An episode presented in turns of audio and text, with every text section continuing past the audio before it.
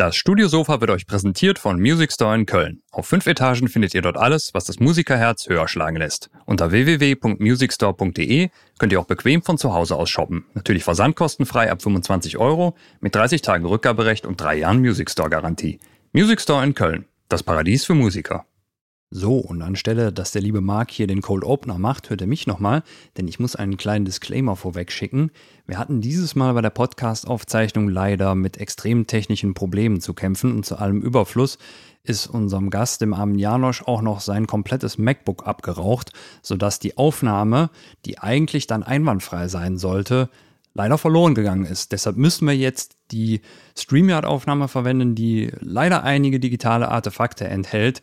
Ihr werdet es hören. Ähm, es hat sich im Laufe des Podcasts zu einer Art Running Gag entwickelt. Und ja, ich hoffe, ihr könnt uns diese Fehler verzeihen, aber habt trotzdem dann viel Spaß. Danke euch. Räumst du auch eigentlich irgendwann mal nochmal auf nee. oder bleibt das jetzt so?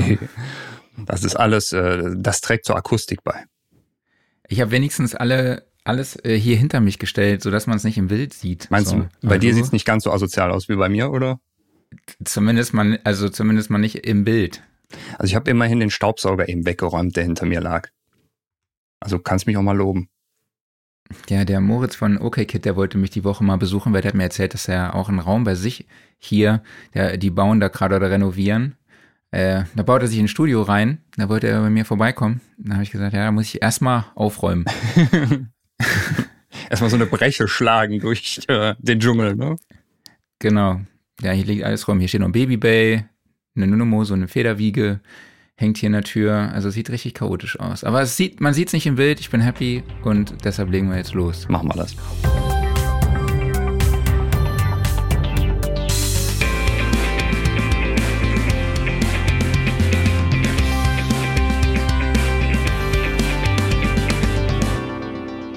Studiosofa, der Sound Recording Podcast, Ausgabe 123. Hallo an alle da draußen. Schön, dass ihr in dieser Woche wieder dabei seid. Ich spreche wie immer mit mein, meinem Wingman, Klaus Beetz. Und ich mit Cold as Ice, Mark Bohn. Der schwitzt nämlich noch nicht, komischerweise. Ganz ehrlich, es läuft mir gerade sowas von die Suppe runter. Ich habe gerade einen Schluck Wasser genommen und jedes Mal, wenn ich dann Wasser trinke, läuft's einfach nur.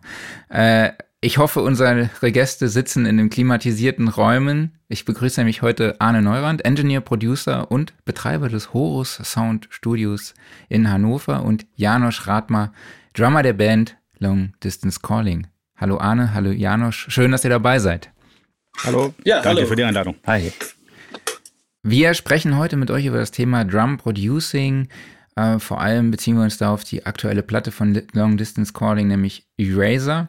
Ähm, ja, wir sprechen über den Stellenwert des Drumsets beziehungsweise des Drummers im Recording, im Song Songwriting-Prozess schon und sprechen dann auch über das Recording beziehungsweise auch über die Recording-Philosophie der beiden und auch eben über das Mixing. Und wenn ihr Fragen zu dem Thema habt, könnt ihr die natürlich wie immer auf YouTube oder Facebook Live in die Kommentare schreiben und die beiden werden die Fragen für euch beantworten. Und äh, ja, ich habe schon gesagt, ich schwitze. Ich bin nämlich auch richtig heiß auf die Studioszene, mhm. äh, die am 30. und 31. August im Rosengarten in Mannheim stattfindet. Klaus, steigt die Vorfreude? Die steigt, ja. Man, man sieht es bei dir schon am T-Shirt, man sieht es bei mir hier an der Tasse, ne? Und jo, sag mal, der Super Nintendo wird schon vorgeheizt, ne? Jetzt, also, was? Jetzt du äh, spoilerst du hier schon. ja, haben jetzt alle damit gerechnet, dass wir auf der Switch zocken, oder? Wahrscheinlich, ja. Ich habe schon diverse äh, Bilder gekriegt, wo Leute geübt haben, schon trainiert haben an der Switch. Und habe ich gesagt, nee, Leute, falsche Konsole. Und dann haben gesagt, nee, wir packen N64 aus. habe ich gesagt, nee, auch falsche Konsole. Aber naja, kommen wir zurück zum Thema. Es wird auf jeden Fall Super Mario Kart geben. An unserem Studiosofa stand äh, während der Studioszene, aber ich glaube nicht, wir sind die Highlights, sondern zu den Highlights gehören die Referenten mit ihren Workshops wie beispielsweise Ralf Christian Meyer, Moses Schneider, Busy Mo, Philipp Schwer, Wolfgang Stach, Jens Schneider und natürlich auch Henning Ferler, Christoph Assmann und äh, ja, Kai Tressett ist ja auch noch dabei mhm. und Glenn Fricker. Und auf Glenn Fricker freue ich mich wirklich sehr. Da gab es jetzt schon auch die Frage äh, auf Social Media, ob der dann auch wirklich in dem Workshop genauso rumschreit wie in den Videos, weil dann könnte er auch zu Hause bleiben, denn das Geschrei von seiner Frau wäre umsonst. hat er geschrieben. Ist ein Punkt, aber ich, sag mal so, ich hoffe, dass er ein bisschen rumschreit. Ich, eigentlich gehört das ja dazu. Ja. Ne? Ansonsten gibt's mhm. Geld zurück, Garantie, wenn das nicht tut. genau, die Tickets gibt's ab 39 Euro unter www.studioszene.de. Und genau, und wir legen jetzt los mit den Gästen. Ähm, Janosch, ich habe dich ja schon vorgestellt, du bist der Drummer von Long Distance Calling. Äh, erzähl doch mal aber, welche, welchen Draht du auch so zur, zur äh, Tontechnik hast. Bist du so derjenige, der in der Band so dieses Zepter übernommen hat mit dem, ich beschäftige mich jetzt mit dem Thema Recording? Ähm, also so ein bisschen äh, Vorreiter da war er unser Gitarrist Dave, der sich schon mhm. sehr viel früher damit beschäftigt hat als ich. Äh, was ich von Anfang an so ein bisschen in die Hand genommen habe äh, mit, äh, ist die Auswahl so der Studios. Da habe ich mich, äh, glaube ich, ja doch seit dem ersten Album immer sehr mit beschäftigt und so in den letzten fünf, sechs Jahren auch viel mehr mit dem Thema Recording. Ich baue mir gerade selber ein kleines Drum-Recording-Studio hier in der Nähe von meiner Heimat auf. Und ähm, ja, man merkt einfach natürlich, je mehr man sich dann mit dem Thema beschäftigt, möchte man auch einsteigen. Wir produzieren viele Demos schon vor, vorab selber. Wir ähm, haben mittlerweile die Möglichkeit, eigentlich alles selber aufzunehmen. Um äh, ja auch mal zum Beispiel zwischen den Alben machen wir ab und zu mal EPs, die wir dann größtenteils selber aufnehmen. Äh, jetzt bei der glaube ich, dritten Platte in Folge nehmen wir die Gitarren selber auf. Das macht unser Gitarrist, also Gitarren und Bass. Und, aber wir beide teilen uns da schon so ein bisschen auf jetzt, äh, ne, was, okay. was das angeht. Und ja, ich habe mich halt in den letzten Jahren sehr viel mehr mit dem Thema Drum Recording beschäftigt und genau. Ja, Janusz, ähm, sorry, dass ich dich jetzt wieder äh, da unterbrechen muss es kommt in letzter Zeit immer wieder vor, dass irgendwann in StreamYard, also in unserem Streaming-Tool, Knackser auftauchen. Und äh, wir hatten ja jetzt im Vorfeld schon ein bisschen rumgedoktert mit dir. Vielleicht versuchst du einfach noch mal kurz äh, StreamYard zu beenden und noch mal neu reinzukommen, weil bei dir sind leider wieder diese Knackser aufgefallen. Klaus, du wolltest es doch endlich mal klären. Okay. Ja, richtig. Ich muss mal. ja, aber Arne, ich, ich, ich bin sofort wieder da. Ja, genau. Genau. Okay. Äh, Arne, dann machen wir einfach mit dir weiter. Ich habe gesagt, du bist äh, ja der Betreiber der Horus Sound Studios, also einem wirklich ultra fetten, richtig geilen Studio. Ähm, aber erzähl doch mal, wie sehen deine Tätigkeiten dort aus? Ich äh, produziere im weitesten Sinne alles, was mit Rockmusik zu tun hat. Also mhm. ich arbeite hier sozusagen als Recording Engineer, als Mixing Engineer und äh, vor allem auch als, als Musikproduzent. Also was ich am ehesten, am meisten mache hier im Horus Studio, ist einfach Bands zu produzieren. Mhm. Ihr habt ja auch eine meiner Lieblingsbands unter den Credits, nämlich die Intersphere. Da haben wir auch eben im Vorgespräch schon mal ganz kurz darüber gesprochen. ja. Ja, da haben wir ähm, im Horus haben wir die ersten beiden Platten von der Intersphere produziert. Die erste Platte hat Fabio Trentini produziert, ich habe geingeniert und äh, gemixt. Und die zweite Platte, die haben wir sogar live äh, recorded äh, und das mhm. habe ich auch, auch aufgenommen und gemixt. Und das war auf jeden Fall auch super geil. Es hat einfach bei so gut spielenden Bands, da musst du als Engineer eher gucken, dass es nicht verkackst, sozusagen. ja, du bist auch ein großer Freund des Drummers, habe ich, hab ich mitbekommen. Ja, absolut. Ich halte äh, den Moritz einfach für, für einen super Trommler. Aber die ganze Band spielt super. Also. Ist das auch so sein Steckenpferd, würdest du sagen, so Drum Recording oder? Ja, mache ich schon sehr, sehr viel. Also vor allen Dingen auch deshalb, weil wir hier im Horus sind, äh, halt ganz coole Räume haben, um die Drums zu aufzunehmen. Also wir haben halt vor allen Dingen einen sehr mhm. großen mhm. Aufnahmeraum.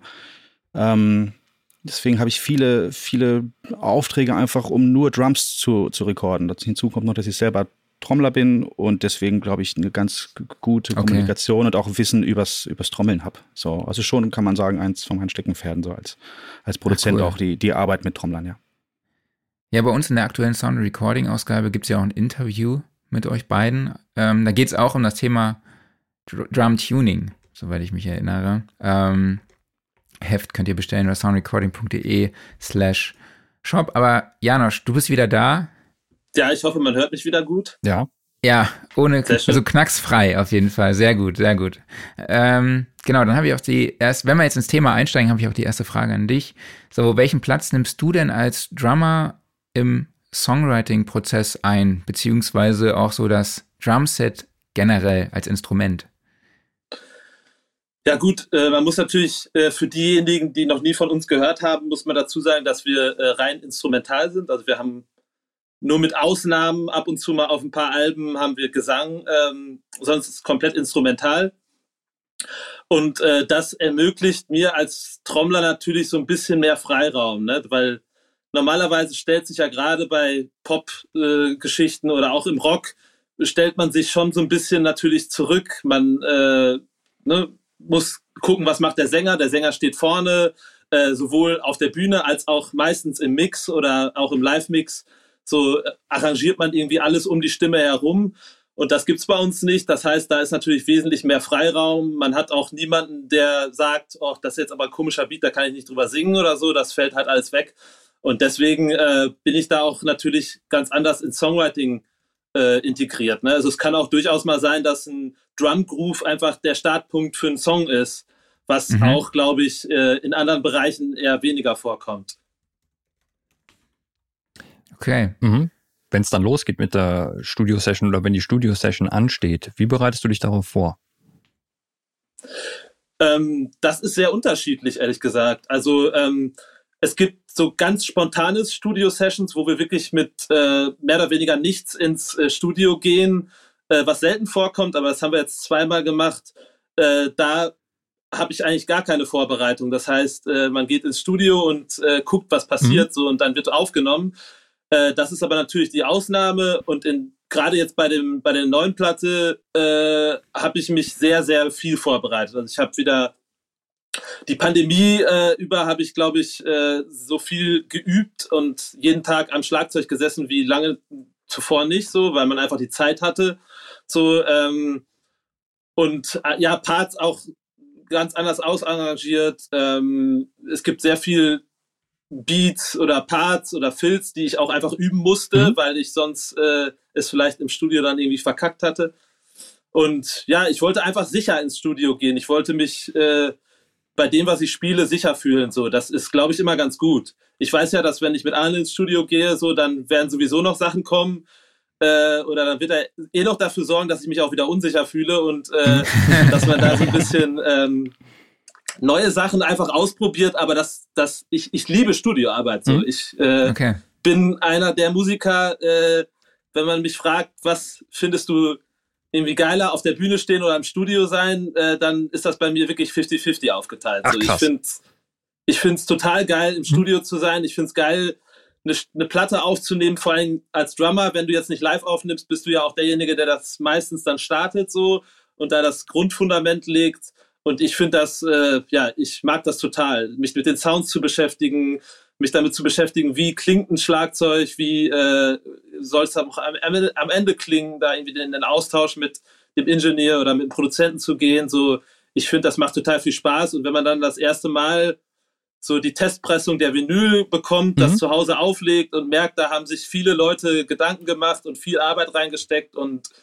ich finde, ähm, ja, auch, das ist bei uns sehr, sehr wichtig, wie klingt etwas am Ende so. Also selbst was der Kollege in Paris gemacht hat, der das Ganze gemastert hat, auch, auch fürs Vinyl. Ich, die Vinyl klingt einfach fantastisch. Ich habe das erste Mal, ich habe die Testpressung äh, nach Hause bekommen, äh, habe die Platte aufgelegt und dachte, wow, so kann der Vinyl klingen. Das ist leider wirklich ähm, heutzutage sehr, sehr selten, dass man mhm. da so überrascht wird, weil oftmals wird einfach ein CD-Master genommen, davon wird, der, wird das Vinyl gepresst und es klingt meistens echt nicht gut. Mhm. So, ich, ich kaufe viel Vinyl und ich sag mal, locker 60 bis 70 Prozent der Platten klingt einfach nicht geil. Und als ich unsere Platte dann gehört habe, dachte ich, wow, also das ist genau so sollte es eigentlich sein. Und ähm, ja, das macht mir total viel Spaß. Sehr, sehr cool. Apropos nicht geil klingen, leider fängt das Knacksen wieder an. Aber ich übergebe mal direkt an die nächste das Frage. Mir echt so leid, ey. Es reicht immer genau für eine Antwort. Genau. Mhm. das, äh, tut mir echt leid, das liegt irgendwie an der Technik von StreamYard. Äh, lass dich davon nicht verunsichern. Genau. Du bist nicht im Alles Studio. Hm? Ich, äh, ich, ich gehe ich geh noch einmal raus und wieder rein. Perfekt, Bis danke gleich. dir. Okay. ähm, ja, Arne, an welcher Stelle definiert ihr denn so diesen den Drum-Sound und welche Rolle spielst du dabei? Wir definieren, wir definieren den Drum-Sound im Grunde genommen, nachdem so die ersten Demos da sind. Ne? Also wenn man überhaupt weiß, worum es geht musikalisch. dann war es eigentlich die letzten beiden Male, wo Janusz und ich zusammengearbeitet haben, da haben wir uns das quasi hin und her geschrieben oder auch hin und her telefoniert. Also unsere Ideen für die nächste Platte, wie das denn klingen soll oder wo da der Weg hingeht. Ja, also das wird quasi mhm. im Kopf definiert sozusagen. Was dann natürlich, dementsprechend bereitet man sich darauf vor. Ja, das heißt, du guckst, wo nimmst du das auf und was für einen Raum, was für ein Kit äh, brauchen wir dafür, was für Fälle brauchen wir dafür. Das bedeutet, da wird auch noch ein Dramentechniker auch noch involviert, der da auch noch ein bisschen äh, paar Vorschläge macht. Wobei das meiste dann schon von Janusz kommt, dass er, ne, jeder hat ja so, eine, so seine Präferenzen, was er gerne spielen möchte. Und dann bis hin, wir quatschen dann bis hin zur Mikrofonauswahl tatsächlich. Also das machen wir vor, bevor wir im Studio sind, quatschen Jan und ich schon ganz viel darüber und äh, ja, machen uns so selber so ein bisschen, äh, ja, so, also wir machen, das macht halt total Spaß, das zu machen. Ja. Das ist halt total nerdig, ne? Aber mhm. das machen wir halt schon vorher und dann kommt natürlich der Moment, wo man dann wirklich ins Studio geht und dann mal guckt, äh, wie weit das davon entfernt ist, was man so im Kopf hatte, was man jetzt hört. Und das hat eigentlich die letzten beiden Male und dieses Mal auch eigentlich total gut funktioniert. Da wird dann noch ein bisschen rumexperimentiert im Studio, aber tatsächlich ist es so, dass viele von den Sachen, die man sich vorher überlegt hat, dann auch relativ schnell hinhauen. So. Wie sieht denn dieser Findungsprozess aus? Tauscht ihr dann auch Referenztracks vielleicht auch aus? Das haben wir eigentlich nicht so viel gemacht. Also es ging eher darum, wir hatten sozusagen, wenn es eine Referenz gab, dann war es die Platte, die wir davor zusammen gemacht haben. Das war die How Do okay. Want to Live. Ähm, das war schon eine Platte, wo wir relativ, wo ich, wo ich auch überhaupt erst dazugekommen bin und wo wir halt viel Neues gemacht haben, was, für, was die Band betrifft. Und da war das eigentlich eher die Referenz, was, was von diesem Sound, den wir da jetzt kennen, würde für die neue Platte auch gut funktionieren und was müssen wir vor allen Dingen ändern? Also wo müssen wir jetzt äh, mal was, was anders machen, damit das äh, für die neue Platte gut, gut klingt. Und der Kontext von Eraser ist ein anderer als bei der Platte zuvor, soundmäßig aus. Sie ist nämlich vor allen Dingen härter, würde ich sagen, kantiger, ja.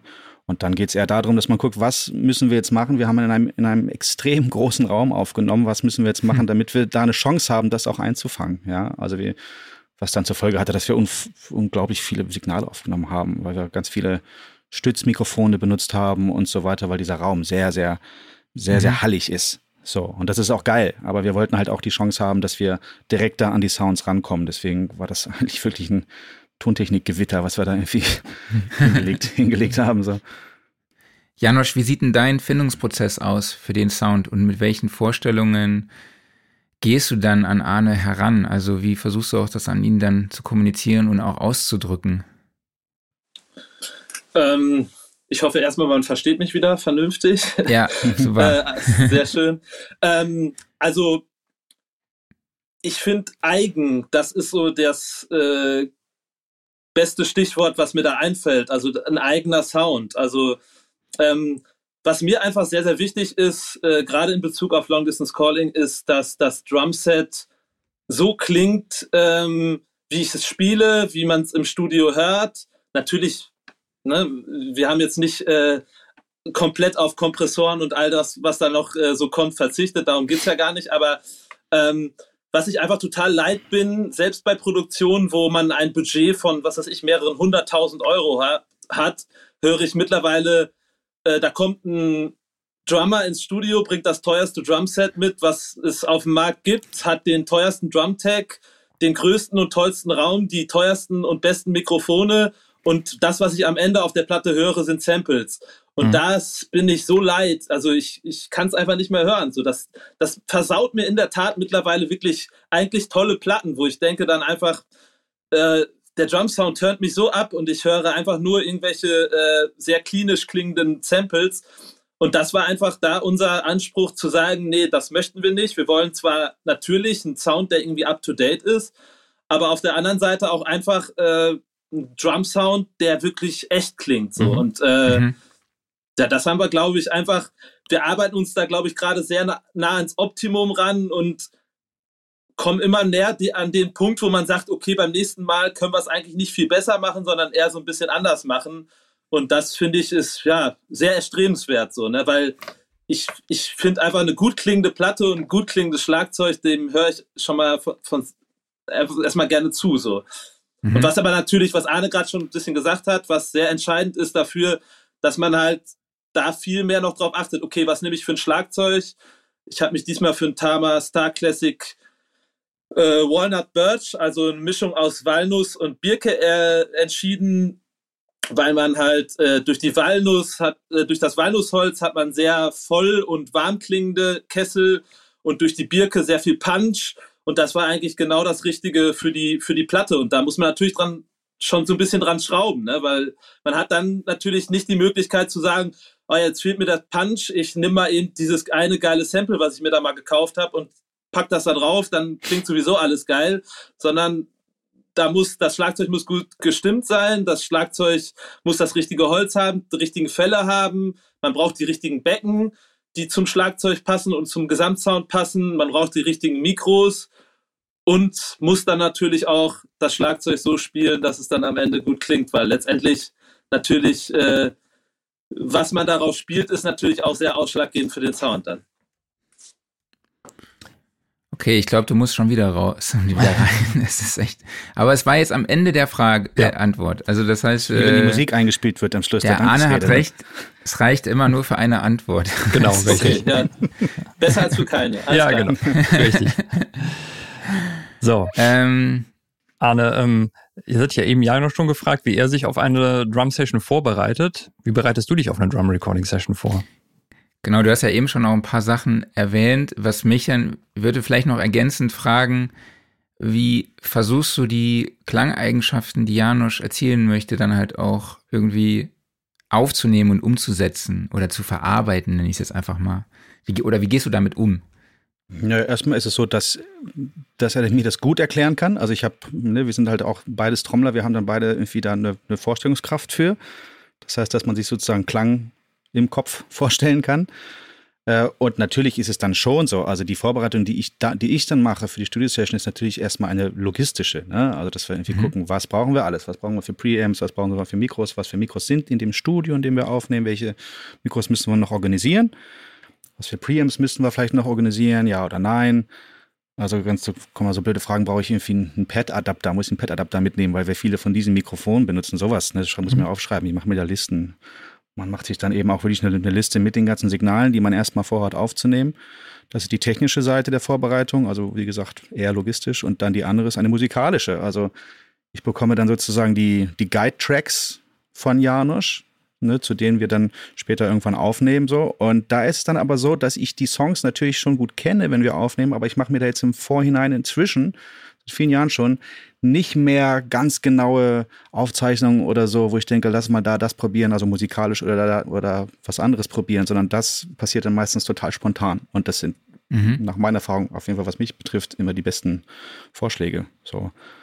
Ja, und dann ist es natürlich so, dann irgendwann stehst du im Studio, baust ein Kit auf, hängst ein Mikrofon davor und hörst es dir an. Und dann dann guckst du, was, äh, was du jetzt machen musst. Ne? Klingt es super oder müssen wir da noch was ändern? Muss das Tuning geändert werden? Und so rennt man quasi dann, äh, Janusz und ich rennen dann quasi so ein bisschen hin und her, nehmen immer mal ein bisschen was auf, hören uns das an und gucken, boah, was, was funktioniert, was funktioniert noch nicht. Okay, das heißt, also Janusz, du bist wieder da. Ich, wir hören dich auch, glaube ich. Ich hoffe, ja. Mhm. Klar und deutlich. Ähm, das heißt, ihr geht auch schon mit einer Art Pre-Production, also Guide-Tracks in, ins Studio. Ja, also wir haben äh, dann Guide-Tracks, äh, die wir fürs Einspielen benutzen. Also wenn wir jetzt nicht irgendwie was live aufnehmen, das wäre bei dieser Produktion nahezu unmöglich gewesen, weil wir so viel, ähm, ja, also allein in dem Raum, in dem wir das Schlagzeug aufgenommen haben, zusammen live aufzunehmen, ist, glaube ich, schon eine Herausforderung. Ähm, das heißt, wir haben nacheinander aufgenommen und ähm, ich hatte dann halt die Gitarren und den Bass als Guide-Track. Aber äh, jetzt bei dieser Produktion war es auch wieder so, dass wir halt trotzdem Parts nochmal im Studio geändert haben, was dann natürlich im Nachgang äh, die Seitenfraktion so ein bisschen vor eine Herausforderung stellt, weil ich dann auf einmal mit irgendeinem anderen Bassdrum-Pattern oder sowas um die Ecke komme und die natürlich dann auch so ein bisschen umschmeißen müssen. Aber das ist natürlich so die letzten 10, 20 Prozent, die dann im Studio noch passieren, sind natürlich auch das, was das Ganze dann so ein bisschen spannend macht. Anna hat da auch immer super Vorstellungen oder beziehungsweise Vorschläge. Ähm, ja, das macht dann einfach Spaß, das auf, aufzunehmen, so, ne? Weil ich, wir hatten auch genug Zeit, das ist sehr wichtig im Studio, finde ich, nicht unter Zeitdruck zu arbeiten, weil dann äh, nimmt man sich, glaube ich, einfach viele Möglichkeiten. Ähm, man muss natürlich dazu sagen, dass Zeit, gerade wenn man große Studios bucht, auch immer noch Geld bedeutet. So. Also gerade der große Raum, in dem wir aufgenommen haben, Das sind jetzt nicht äh, 2,50 Euro, die man da am Tag bezahlt. Aber ich finde immer, dass man in erster Linie macht man ja, sollte jeder Musiker Musik für sich selber machen und damit auch am glücklichsten sein, so mit dem, was er da gerade macht. Ne? Das ist total, das ist erstmal eine Grundvoraussetzung, um authentisch zu bleiben. Mhm. Und deswegen, äh, ja, ist es uns das wert, da einfach zwei Euro mehr zu investieren, um dann einfach auch ein anderes Ergebnis erzielen zu können und einfach nicht unter Zeitdruck zu arbeiten. Das heißt, der Raum kostet 4,50 Euro am Tag, Anne? Ja. ja. Ähm, Kaffee. das war ein sehr guter Insider, ja. ähm, genau, jetzt habe ich vergessen. Achso, ja. Äh, das heißt, ihr habt schon einen längeren Studioaufenthalt dann auch immer geplant. Wie lange wart ihr im Studio? Ja, es, es, ist so, also für Drum Recordings war der Studioaufenthalt jetzt gar nicht so lange. Es ist, äh, also viel Zeit haben funktioniert dann, wenn man eben auch gut vorbereitet ist. Ich glaube, mhm. wir haben drei oder vier Tage im großen Raum im, im Tesma-Studio aufgenommen und dann nochmal einen Tag hier im Horus, im, im, wo wir so Lo-Fi-Sounds aufgenommen haben. Wir haben quasi in zwei verschiedenen Aufnahmeräumen gearbeitet. Ach so, okay. Und ich glaube, das, dementsprechend waren es fünf Tage, kann es sein? Ja, vier Tage. Wir hatten fünf Tage, die wir aber wirklich äh, noch auch viel mit Experimentieren verbringen ja. konnten. Das heißt, wir haben auch unheimlich viel ausprobiert. Wir haben komplett alle Percussions ja auch noch live aufgenommen. Da kommt Richtig, jetzt ja. auch nichts aus der Dose. Ähm, mhm. Ne, das heißt, was Arne ja immer auch macht, dass er einfach viele Percussions aufnehmen lässt, um dann halt äh, später im Mix auch noch die Möglichkeit, okay, hier brauche ich nochmal einen Shaker, da möchte ich nochmal das haben. Dass man einfach so eine kleine Library an Live-Sounds auch nochmal dazu mischen kann. Und das ist natürlich, wenn man schon so dran geht, wäre es dann uncool, wenn man sagt, ach klar, hier brauche ich einen Shaker, den nehme ich mal aus der Dose, merkt sowieso keine mhm. Sau. Das ist, ja, ne, das, äh, ja einfach äh, ja, viele viel, viel, Zeit für Spielereien noch hat. Das ist äh, das, was es dann letztendlich auch echt spannend und äh, so ein bisschen abhebt von dem Rest, glaube ich. Mhm. Und das Zeugs, was das Zeugs, was Janusz da spielt, ist eben auch, äh, auch nicht ohne. Das bedeutet, es geht sowieso nur dadurch, dass Janusz so viel geübt hat. Also dass er einfach wirklich sehr, sehr gut vorbereitet ist. Mhm. Weil wenn du im Studio sitzt und auf einmal geht es darum, wie geht der Part überhaupt? Oder ich kriege ihn nicht gespielt oder so, äh, dann, dann, dann hast du natürlich ein Problem. Also, ne, also dann, dann tickt auf einmal wirklich so eine Uhr runter. Das macht auch keinen Spaß mehr. Es macht ab dann Spaß, wo du eh safe bist, weil du weißt, was du spielst, weil du spielen kannst. Weil du auch, ne, also das sind ja teilweise auch so ein 8-Minuten-Song dabei, den kann man auch durchspielen, das funktioniert auch. So. Und alles, was wir dann noch da machen, ist halt immer nur Cherries on top. Und das ist halt das, was dann, was dann richtig Spaß macht. Ähm, nehmt ihr dann auf Klick auf? Ja. Also wir, wir äh, spielen ja auch Hört ihr mich gut? Einigermaßen. es kommt wieder. Ich weiß auch nicht, was es ist. Es tut mir echt leid. Es ist nervig. Ich höre es äh, nämlich gar nicht, deswegen äh, äh muss ich da so, leider ne? auf, auf eure Ansage. Aber dann äh, überlasse ich das mal eben kurz an und bin sofort wieder da. Alles klar. Ja, das ist alles auf Klick aufgenommen. Also gerade dadurch, dass wir halt eben auch nacheinander aufnehmen, macht es eben Sinn, so das auf, das auf Klick zu machen. Und vor allen Dingen, weil es halt in der Vorproduktion auch von den Gitarristen und den Bassisten natürlich auch schon viel gemacht ist, ähm, macht es auch Sinn, sich darauf zu verlassen, wie schnell ist der Part, wie schnell ist der Part. Es gibt auch Tempoänderungen in den Songs, ähm, okay. dass man sich jetzt nicht so völlig darauf verlässt. Also da so, also zu einem Guide-Track ohne Klick zu spielen, geht zwar vielleicht irgendwie, ist aber schwierig. Und ins Leere hineinspielen, acht Minuten Song ohne Klick würde ich jetzt auch nicht machen. Und passt auch ehrlich gesagt, das ist ja auch ein Stilelement zur, zur Musik, gerade wenn es etwas härter wird. So, dass es eben auch wirklich zackig und tight ist. So. Und so wie ich das einschätze, ist auch Janusz einer von den Trommlern, die quasi den Klick nie mehr hören. Also das gehört quasi zum System dazu. Ne? Also kenne ich auch. Wenn man ganz lange schon zum Klick spielt, dann ist das nicht, oh, ich spiele jetzt zum Klick, sondern das ist einfach immer nur die Uhr und man kann, man kann völlig frei drüber spielen. So. Ja, genau, das kann ich nur bestätigen. Also ich höre den Klick einfach nicht. Ich höre, wenn ich grob oder ordentlich daneben bin, dann höre ich ihn schon, aber ähm, mittlerweile läuft der, der, der läuft bei mir so mit und was ich aber sehr wichtig finde, also was mich, es gibt so Drummer, wenn die anfangen zum Klick zu spielen, spielen die nahezu, als wäre das schon voreditiert und das macht sehr tot. Also ich finde, man sollte als Schlagzeuger immer darauf achten, dass man zwar den Klick als Guide irgendwie hat, aber trotzdem es schafft, mit der kompletten Band auch zu spielen und so ein bisschen drumherum zu spielen, um es einfach lebendig zu halten. So und, und, und um einfach auch so seine eigene innere Uhr nicht komplett außen vor zu lassen. Ne? Also ich habe zum Beispiel so eine eigene Art, dass ich mal so eine an immer derselben Stelle mal so eine Eins, so, so einen ganz kleinen Mühe zum Beispiel vorziehe. Und das wissen meine Bandkollegen mittlerweile. Das heißt, äh, man hat sich da auch irgendwie eingespielt. Und aber das macht es dann halt auch irgendwie so ein bisschen eigen. Und das ist ja auch etwas, was man dann im Nachhinein gar nicht weghaben möchte, sondern das äh, ist dann halt so, das macht den Bandsound dann auch so ein bisschen mit aus, ne? Okay, cool. Ja, vielleicht öffnen wir jetzt doch so ein bisschen die Büchse der Pandora und gehen auf die Mikrofonierung ein. Also im Artikel steht, glaube ich, irgendwas von 30 Mikrofonen oder über 30 Mikrofonen. Ja, das, äh, das haut auch hin, wenn es nicht sogar 32 waren. Das weiß ich jetzt auch nicht mehr so genau, aber äh, die technischen Möglichkeiten dafür waren eben da. Also es gibt jetzt auch nicht, ne, also man hat ja auch nicht immer so viele Kanäle zur Verfügung, so viele Preamps zur Verfügung. Und Jano spielt äh, vier Toms. Das hat halt viel ausgemacht, weil wir. Toms mhm. äh, sowohl von oben als auch von unten aufgenommen haben und allein dafür schon acht Kanäle. Es geht halt relativ ja, fix. Und vor allen Dingen, wenn du die Möglichkeit hast, in einem Raum aufzunehmen, wo der Raum selber eben auch äh, etwas hergibt, so, dann macht es natürlich Sinn, wirklich Ambience-Mikrofone aufzustellen. Also mhm. mehrere Stereo-Räume. So, und da bist du auch sofort da mit acht Kanälen nur Räume dabei. So. Und dann haben wir Becken einzeln noch gestützt, zusätzlich zu den Overheads, so dass dann relativ schnell so eine Anzahl an Channels da am Start ist. So. Kannst du uns vielleicht eine kleine Übersicht mal geben an den Mikrofonen, die du eingesetzt hast? Wenn wir vielleicht mal auch an den Toms jetzt gerade beginnen. Du hast gesagt, vier ja. äh, Toms waren da. Hm, da haben wir, das haben wir, das haben wir uns tatsächlich auch schon vorher ausgedacht. Also das ist dann nicht einfach so im Studio passiert, das haben wir uns vorher ausgedacht, dass wir das probieren wollen. Da haben wir an allen vier Toms haben wir jeweils oben äh, AKG 414 gehabt mhm. Mhm. und unter der Tom ein Sennheiser MD 421. Okay. Und die einzige Option, die es sozusagen gab, also weil man ja auch gucken musste, dass man eben genau diese Pärchen an Mikrofonen auch überhaupt in der Anzahl beieinander hat, war das halt nur umzudrehen. Also wie rum klingt es besser, wenn das dynamische Mikrofon on top ist und das äh, Kondensatormikrofon unter der Tom oder umgekehrt. Und da äh, haben wir uns dann dafür entschieden, ja, dass das C414 oben, oben cool klingt und das Mikrofon, was drunter hängt, halt sozusagen nochmal, das, das verlängert quasi eine, Ton, eine, eine Tom, ne? Oder das macht es mhm. noch voller sozusagen. Und das hat auch relativ schnell funktioniert. Wenn du da gut gestimmte Toms auch hast, so, dann, äh, dann passten, passten diese Setups einfach total gut dazu. Was bei dem Sound, was, was bei dem Sound viel ausgemacht hat, sind so die, die Raummikrofone, auch die ganz weit hinten standen. Das waren so TLM, also Neumann TLM 170 Mikrofone. Die machen viel aus. Das ist gar, quasi gar kein Raumsignal mehr, das ist ein Hall. Das ist eine Halle mhm. quasi. Ja. Mhm.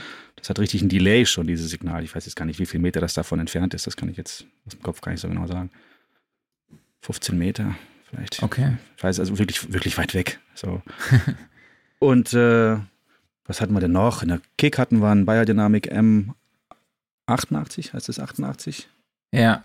Genau. Ähm, das musste ich da rein tun, weil ich es gerade neu hatte. Also musste ich auch benutzen.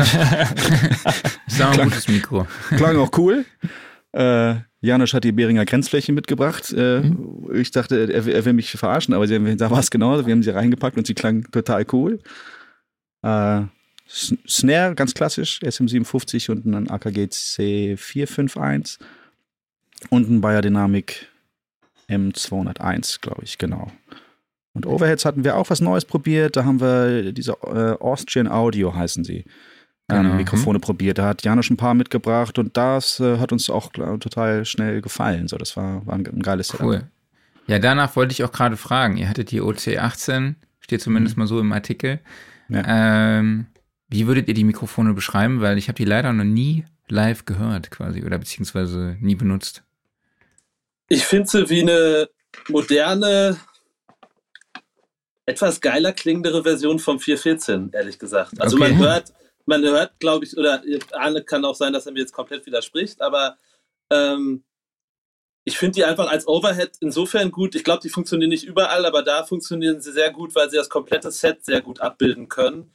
Ähm, ich kann mich daran erinnern, Arne hat die Overheads aufgezogen und man hatte eigentlich schon, alles klar, das kannst du eigentlich, jetzt drücken wir auf Record und man kann das schon als kompletten Drum Sound irgendwie wegschicken. Ähm, was ja in diesem großen Raum sehr wichtig war, ne? dass man auch äh, ein Paar darüber hat, was jetzt nicht nur einfach als Beckenstütze irgendwie so fungiert, sondern auch so ein bisschen das komplette Set abbildet.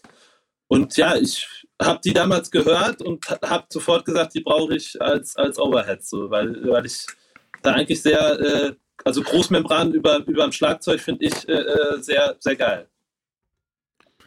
Jo, ähm, Janusz, es ist mal wieder Zeit.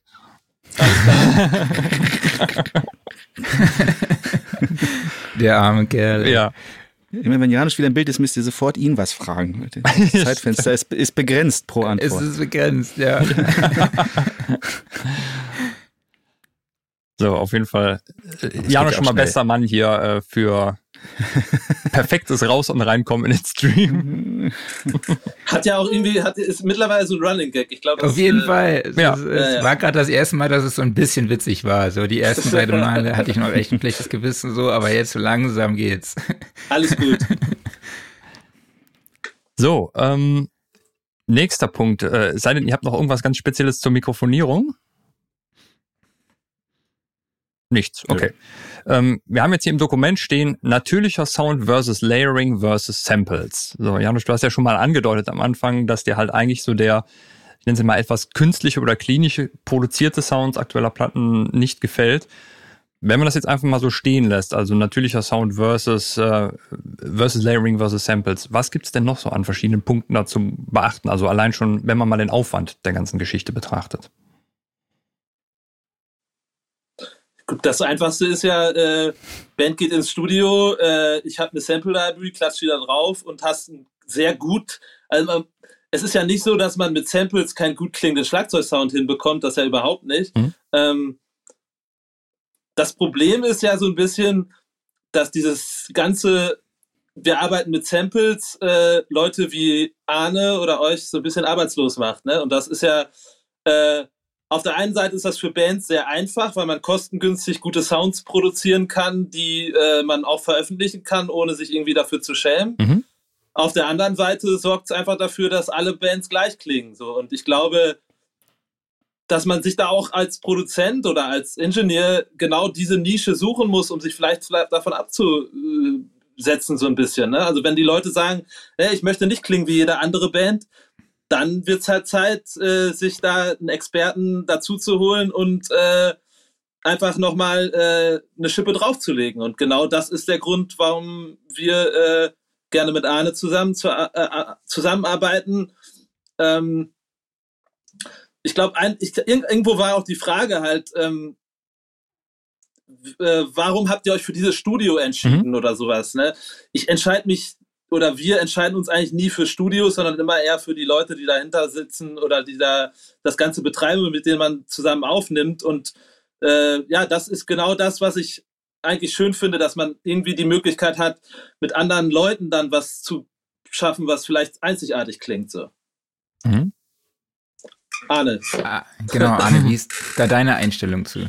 Ja, das ist ziemlich ähnlich. Also natürlich ist es ziemlich einfach, da so, also gerade was jetzt Drums angeht, ne, da ein Bassdrum-Sample drauf zu packen, Mhm. zum Beispiel. So, Mhm. das funktioniert, funktioniert ja auch total gut, ja. Und es gibt es natürlich auch sehr davon abhängig, was für eine Musikrichtung man spielt, ja. Ähm, aber das, was ich teile an Janos Antwort, ist zum Beispiel, dass äh, ich es auch cool finde, wenn Platten einfach unterschiedlich klingen. Ja? Mhm. Also wenn Bands, Bands auch einfach unterschiedlich klingen. Also es ging halt irgendwann los, dass ich irgendwie das Radio anmachst und singt noch keiner, dass ich nicht weiß, ist das jetzt die Band oder die Band. Und mich kennen sie nur am Gesang.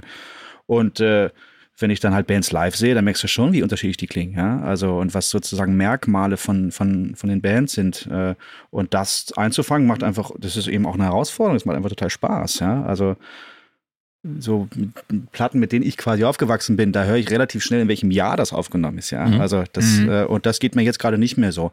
Und äh, ich will jetzt auch nicht irgendwie sagen, dass das irgendwie alles doof ist oder so, aber ich mache das ja den ganzen Tag und mir macht es einfach Spaß, da mehr dran zu arbeiten. Mhm. Also mehr eben auch beim Soundcheck darauf zu achten, dass die Snare super klingt, dass die Toms super klingen, weil wir wissen, sie wird so klingen. Natürlich werden wir sie noch mixen und da werden wir ein bisschen was draus machen, aber es ist halt diese Mentalität, ja, das mache ich dann irgendwie hinterher schon. Äh, Das ist dann irgendwie low, finde ich. Vor allen Dingen, weil es auch für den weiteren Prozess einer, eine, eines, eines Recordings inspirierend ist, wenn da gleich schon ein sehr gut klingendes Schlagzeug am Start ist. Und äh, das macht ja auch was mit dem Gitarristen oder dem Bassisten oder ne, bei anderen Bands mit einem, mit einem Sänger, dass man eben auf diese Playbacks aufnimmt und nicht immer in so einem, naja, in so einem Konstrukt von, das wird dann hinterher alles irgendwie äh, fett arbeitet. Das kann man auch alles so machen. Ich mache das nicht so gerne. Ja. Also mir macht, mir macht einfach die Tontechnik auch Spaß. Mhm. Wie oft ist es heutzutage so, dass eine Band zu dir ins Studio kommt und genau mit dieser Aufgabe sagt, okay, wir wollen ein natürlich klingendes Schlagzeug, da sollen bitte keine Samples drin verwendet werden. Wie oft passiert das? Jetzt die Wahrheit an. das passiert nicht oft. Hm? Also, dass wirklich gesagt wird, wir wollen da keine Samples drauf haben, da muss ich tatsächlich sagen, dass eigentlich Janusz vor ein paar Jahren der Erste gewesen, der da so äh, klar auf mich zugekommen und gesagt, ich möchte das nicht mehr haben. Also das mhm. war schon, das wurde halt eben auch zum, zum Dogma erhoben, ja. Und okay. äh, sagen wir so, viele Trommler, also gerade jetzt auch von jungen Bands, die wissen gar nicht, wir wissen auch, immer gar nicht so genau, was da was ist, ne? Aber das, äh, was da jetzt ein Sample ist und was ein echter Sound ist. Da bin ich es dann eher, der sage, pass auf, lass mal mit einer echten Snare versuchen. Oder das heißt, dass wir mehr dran arbeiten müssen, dass wir mehr an deinem Spiel arbeiten müssen, dass wir mehr an dem Sound arbeiten müssen, damit es funktioniert. Ähm, aber diese Mentalität, dass man natürlich sagt, mach da mal, mach mal fett, mach mal, hm? mach mal ein Bassdrum drauf, das, das passiert natürlich so. Also im Endeffekt ist auch erstmal sozusagen für den, für den, der es am Schluss hört, ja, für die Fans ist es erstmal wurscht, die wollen einfach nur Spaß an der Mucke haben, ja, an der Musik haben. Das, was wir machen, wir, das ist jetzt ja wirklich dann der, der Prozess der Platte und mit der Band zusammen, ja. Also da, wo man eben auch eine Band dann irgendwie versucht, eine Identität herzustellen für mhm. sich. Äh, das ist dann der Arbeitsprozess. Am Ende, wenn ich, wenn ich mir eine Platte höre und die ist total zugesimpelt und die macht total Bock, dann ist alles cool. Ja, mhm. dann macht mir das auch total Spaß. So, dann gehört das auch dazu. Aber umgekehrt eben auch. Also wenn ich mir jetzt Platten anhöre, die dynamischer klingen als das, was ich vorher gehört habe, dann macht mir das Laune und ich will das auch machen. Mhm. Mhm. Kommt es im Umkehrschluss auch vor, dass eine Band die Ansage macht, benutzt auf jeden Fall Samples? Vielleicht also gerade, um es besonders plakativ oder effekt, effektiert zu machen? Ja, das gibt's auf jeden Fall auch, weil es natürlich dann auch inzwischen es auch Stilistiken gibt, gerade wenn es auch um Metal geht, ja, wo das eben auch der Sound ist, also wo man dann irgendwie äh, sagt, so ich möchte jetzt so modern wie das und das klingen und wir, ich möchte, das ist halt, ich möchte, ich, ich mag den Sound einfach, ja, mhm. also ich jetzt eine Metalplatte aufzunehmen, wo gar kein Bassdrum-Sample drauf ist, das ist natürlich nochmal eine, eine, eine krasse Herausforderung, ohne Vintage zu klingen, ja, mhm. ohne Oldschool zu klingen. Und wenn, ey, klar, wenn die Band sagt, ich will, ich will das haben, dann mhm. los, ne? Also dann sagt, gut, dann mhm. gucken wir, dass wir eine gute Grenzfläche in die Kick legen, dass wir einen guten Attack haben von der Original-Kick und packen den Sample drunter. Wenn das die, wenn das die, wenn das die Stilistik der Produktion ist, dann ist es eben so. Mhm. Ja, deswegen passiert das beides. Ne? Und auf der anderen Seite kommt Janusz zu mir ins Studio und sagt, kein Bock auf Samples, wir machen alles echt und wir machen das alles so, so, so, so real, wie es geht. Mhm. Weil wir Bock auf den Prozess haben und weil wir vor allem Bock auf das Ergebnis haben. Hast du so ein Favorite Bass Drum Sample? Nee, das Oder welche nicht. oder eine Library, auf die du da gerne zurückgreifst? Nee, ich habe so ein, ich habe da so, so, eine Sammlung, alles Mögliche irgendwie. Ich habe okay. tatsächlich auch viele Samples, die ich selber erstellt habe. Ne? Also okay. ich habe ich hab auch ein Sample, das habe ich hier irgendwann mal aufgenommen. Äh, vor allen Dingen, was, äh, was ganz gut funktioniert, ist, wenn man zum Beispiel auch ein Snare-Sample von seinem eigenen Raum hat, wo man dann später auch ein Schlagzeug aufnimmt, dann passt das halt noch besser dazu irgendwie. Also ich hätte das wie so ein Mixmax an allem, an allem möglichen. Ich habe ja nichts, keine Favorites, ne. Okay.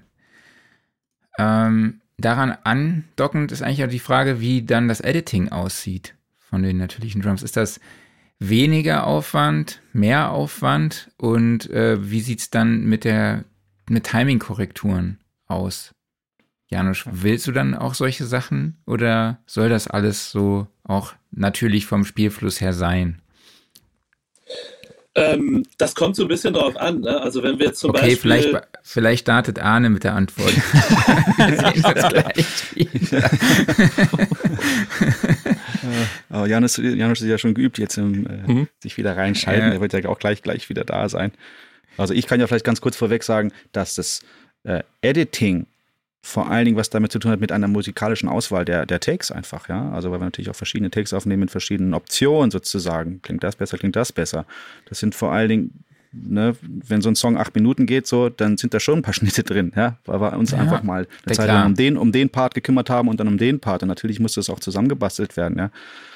Ähm, und ansonsten, was ich für ganz wichtig halte, das, das, das ist generell Editing, auch, auch vor allen Dingen bei Gesang oder meinetwegen auch bei, bei, bei Gitarren ich würde mich immer für den Take entscheiden, der die geilste Energie hat, der den geilsten Drive mhm. hat. Und dafür ist aber einfach die eine Snare nicht gut getroffen. Ja, weil ganz ehrlich, was da, was Janusz da auch geballert hat auf der Platte, da kann es natürlich passieren, dass irgendwann die Snare, dass der eine Schlag halt nicht cool getroffen ist. Ja, weil es ist auch eine, eine physische Sache. Ja, gerade diese Tom-Gewitter und so. Und da würde ich mich immer für den Take entscheiden, der sich am besten anfühlt, aber wo sozusagen ein paar Fehler, sagen wir es mal so, irgendwie drin sind und das dann halt korrigieren, indem ich da einen Schlag von woanders nehme oder so. Das würde ich immer nehmen, als ich sage, ich brauche jetzt den ideal gespielten Take, der aber kein Gas hat. So, das, das, das ist eben auch Editing. So. Und was so, so richtig Timing-Korrekturen angeht, da gab es, glaube ich, es gab, glaube ich, einen Tom-Part, also wo richtig Ultra-Gewitter war, wo wir, wo Jan schon auch gesagt hat, können wir das mal richtig straff ziehen. Und ansonsten ist, sind das alles musikalische Entscheidungen. Okay, Janosch, wir hören dich wieder. Ich hoffe. Ja, ja. ich denke, das, das weiß hat Arne ja schon gesagt, ne, dass wir da, ähm, dass vor allem darum geht, wenn wir auch neue Parts vor allem, ne, also wenn wir mhm. jetzt ein komplett neues Fill erst im Studio im Prinzip und Arne gesagt hat, so jetzt gehen wir voll Risiko und den machen wir jetzt zehnmal, dass Arne dann einfach den besten Part raussucht und da reinpackt ähm, und es gar nicht dazu geht, darum geht, dann alles auf, aufs Grid irgendwie zu, zu quantisieren. Das wäre, glaube ich, das würde natürlich alles so ein bisschen töten, wenn man das wirklich zu 100 Prozent macht. Was natürlich bei Metalplatten auch völlig normal ist. Und was Arne gerade gesagt hat, was diese Energie betrifft, das ist natürlich dann auch wieder bei Samples sehr schwierig, ne? weil ein Sample hat keine, erstmal keine Energie, das klingt ja immer gleich. Also da geht es dann darum, dass du dann, dann irgendwie da auch noch an den Velocities rumschiebst und so weiter. Und echte Energie, die man auf Platten hört, auch gerade beim Drummer, da muss man dann halt sagen, alles klar, wir verzichten hier mal auf Samples, mhm. weil sonst äh, hörst du die Energie einfach nicht. Das geht nicht. Ist einfach physikalisch nicht möglich.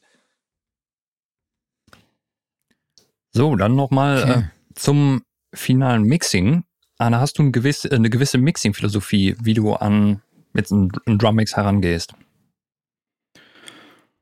Ja, also erstmal ziehe ich, äh, wenn ich anfange zu mixen, ziehe ich den Song hoch. Ja, mhm. Also ich mische misch das hier größtenteils auf einer, auf einer Konsole, also mhm. ist viel, viel, viel analog und da wird erstmal alles hochgezogen und dann macht man erstmal so eine Balance, die erstmal sehr, sehr schnell äh, gut funktioniert, dass man den Song hören kann kann ich da auch immer nur empfehlen. Es gibt, meine, sagen glaube ich viele, aber es ist in der Tat so, es macht Sinn, wenn man jetzt anfängt, irgendwelche Sachen zu IQen oder so, das im musikalischen Kontext zu, äh, Kontext zu machen. Ja, und dann nicht am Anfang eine Bassdrum hochzuziehen und mhm. so, wie klingt die denn? Und dann rum, eine Stunde rumzudrehen, um am Ende zu merken, dass das alles völliger Quatsch ist, was man, was man da gemacht hat. Die Herausforderung bei dem Mix von Long Distance Calling ist eben, da gibt es zwei sind es halt. Die eine ist eben zu sagen, pass auf, wir haben jetzt hier so ein geiles Drum Recording und ich, ich schraube jetzt hier so lange rum, bis es bis man sozusagen das Optimum rausgeholt hat mit diesen echten Signalen. Mhm. Ja, es gibt sehr viel zu automatisieren dabei. Das hat viel mit Mixing zu tun. Also erstmal schraubt man einen Sound zusammen, das funktioniert relativ schnell und dann ist es vor allen Dingen Automation von diesen Drums. Ja, also Räume automatisieren, Stütz Becken äh, zu automatisieren, ne, dass man halt das Splashbecken, wenn es kommt, auch gut hören kann mhm. und so weiter. Das ist die eine Herausforderung. Die andere Herausforderung ist, dass es keinen Gesang gibt. Mhm. Und das ist für einen Mixer wirklich ein Unterschied, finde ich.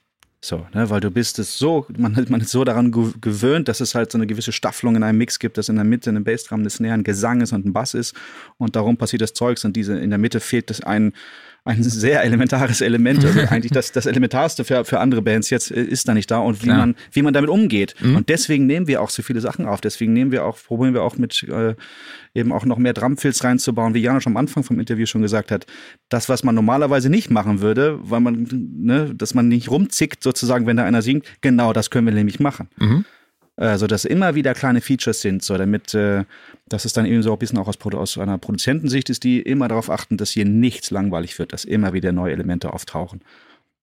Und das ist beim Mix gar nicht so einfach, diese Mitte zu, zu bedienen, sozusagen. Ja. Irgendwie. Ja. Umso wichtiger ist es dann eben, wie eine Snare klingt. Ja, mhm. also weil sonst äh, bei klassischen Rockbands sagt man so ganz blöd gesagt, sozusagen die Snare muss geil klingen, der Gesang muss geil klingen und untenrum muss drücken, ja. Also und der Gesang ist halt nicht da, deswegen muss die Snare tatsächlich noch umso geiler klingen, ja. Mhm. Und äh, wir haben, aber andererseits hast du natürlich auch viel Platz im Mix, muss man auch mal sagen. Du kannst halt eben auch viel machen. Ja. Und ansonsten ist meine Philosophie, ich ziehe die Regler hoch und mache viel analog, so den Grundsounds, äh, viel Parallelkompression vor allen Dingen auf Drums, auf den Räumen, auch auf Gitarren. Also da gibt es so gewisse Setups von Hardware-Geräten, die ich da einfach direkt drauf schalte. Und dann ist es vor allen Dingen Automation. Das ist ganz, ganz Ja, viel. man sieht ja im Hintergrund auch so, ich sehe da zwei Neve Channel Strips, glaube ich, und ein Manley Massive Passive. Mhm. Das ist eine Voxbox. Glaub's mir. Okay. Ich nee, ich wundere mich gerade nur. Wäre geil, auf einmal, oh, cool. Okay, nee, sah von hier aus. Äh, sehen, sehen sich auch von, ähnlich. Ja. Okay. Welche Kompressoren äh, setzt du denn da ein? Bei den Drums ist relativ viel Fetzo drauf. Ich mhm. habe so diese, diese, diese UBK-Version äh, davon. Das äh, ist vor allen Dingen viel auf so Räumen und auf, äh, auf Becken auch ein bisschen drauf, also eher so Top-Kit-mäßig. Mhm. Es ist viel, viel Fett parallel dabei. Und die Kessel gehen in so ein, ich habe so ein, äh, so ein Vintage-Design, CL1 heißt das. Das ist quasi ein ziemlich teurer Neve-Clone da gehen so die, die, die Kessel vor allen Dingen rein. Mhm. Also, und äh, das sind so die beiden Parallelkompressionen, die ich relativ viel benutze. Dann habe ich noch so einen Omnipressor, wo manchmal so eine ganz alte Kiste, wo man manchmal so, so Trash-Signale reinschicken kann. Das ist auch von Song zu Song ein bisschen unterschiedlich natürlich. Ne? Und vor allen Dingen das Verhältnis von direkten Drums zu Parallelkompression ändert sich sehr stark im Mix auch. So, ne, dass es halt natürlicher klingt und dann irgendwann wuchtiger wird irgendwie. Dass man hat viel mit dem mit der Musik zu tun, die dann mhm. passiert natürlich. Ne? Also je mehr Gas die Band gibt, desto mehr schiebe ich da Parallelkompression dazu, damit äh, damit das aufgefüllt wird. Mhm. Und auf der Direktsignalen ist gar nicht so viel drauf tatsächlich. Das ist ein bisschen, das ist vor allen Dingen Pult-IQ. Oh, da ist irgendwo mal ein Distressor drauf, vermutlich. So, oder ein ganz bisschen 1176 auf Overheads, damit es ein bisschen straffer klingt, aber da geht es gar nicht um Kompression, da geht es eher um Sound.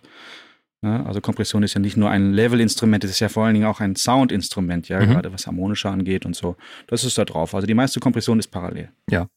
Wenn du mit dem Mix beginnst, sind dann die Drums auch das erste Element, mit dem du dich beschäftigst? Nee, das ist je nachdem, wie nach Tagesform. Ah, okay. Also, mhm. was, was du gerade gut hören kannst. Also, mhm. ich, ich fange mal Mix mit dem Bass und Gesang an, also mit bei anderen Bands. Einfach weil ich jetzt noch keine Lust auf Becken habe. Es gibt so ein paar Elemente in, in, der Musik, so wenn man das halt auch jeden Tag macht, mhm. so dass man manchmal keine Lust auf eine verzerrte Gitarre hat. Ja. Oder auf, oder auf ein durchgecrashtes Becken, so irgendwie. Und dann, oder wenn, wenn man mal, ja, ich wechsle immer so ein bisschen ab, je nachdem, worauf man gerade Bock hat. Deswegen kann es gut sein, dass ich mich mit dem Bass beschäftige und dann darum eine Gitarre baue und auf einmal relativ zum Schluss erst ein Kit reinziehe. So, das äh, habe ich, hab ich kein, kein festes Muster, so wie es, wie die Ohren gerade wollen. Ja. Kannst du dich jetzt hier bei dem Drummix von Eraser an irgendwas erinnern, was speziell war? Also eine ganz spezielle Situation vielleicht, die aufgetreten ist? Ähm, Nee, da fällt mir jetzt so spontan nichts ein. Also das war eigentlich ziemlich konstruktiv, was wir da so zusammen gebastelt haben. Also das dauert natürlich eine Weile, sowas zu mixen. Und dann ist es halt immer wieder im Zwiegespräch, ne, mit der Band, vor allen Dingen Janosch und Dave auch, der sich viel um die Gitarrenarbeit kümmert. Ähm, ist es einfach dann viel, viel hin und her telefonieren, mhm. hin und her mailen, was wir an den Songs äh, ändern wollen. So, also aber dass ich jetzt irgendwie war, boah, das muss irgendwie ganz anders klingen, außer was natürlich mal vor, vorkommen kann, dass du, ne, du, du, lieferst auch mal einen Mix, einen ersten Mix von einem Song ab, wo du gerade keinen guten Tag hattest und der klingt einfach mhm. nicht geil. So, das passiert und dann kriegst du natürlich dementsprechend auch die Ansage und das ist dann auch genau das Richtige. Ja. Und dann setzt du dich am nächsten Tag hin und fängst von vorne an. Das ist völlig, also, völlig cool natürlich. So, du brauchst ja diese, dieses Feedback dafür mhm. irgendwie. Also, ähm, okay, aber, Janusz, das ist, aber, aber es ist nichts Krasses passiert. Also. Mhm. Janusz, bist du noch da? Oder? Ja, ich bin noch da. Okay, ich habe gleich eine Frage an dich. Vielleicht gehst du vorher nochmal raus und nochmal rein.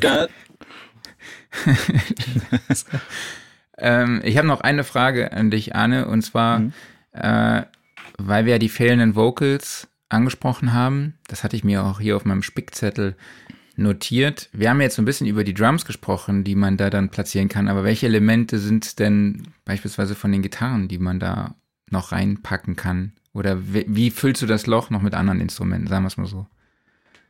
Also ich finde, ich sagen wir mal so, ich habe bei den, sowohl bei der Platte als auch bei der Long Distance Calling Platte, die wir zuvor schon zusammen gemacht haben, ich habe unglaublich viele Pan äh, Panorama-Automationen am Start. Also die Gitarren okay.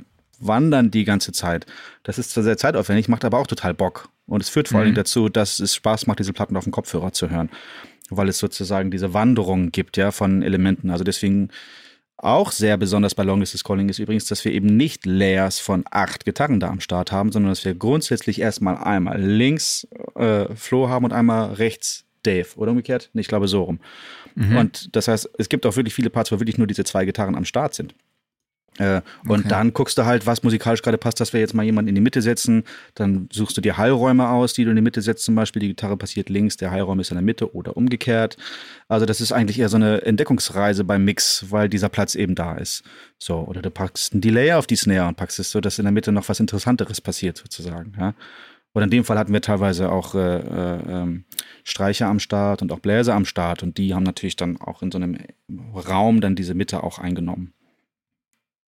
Okay, cool.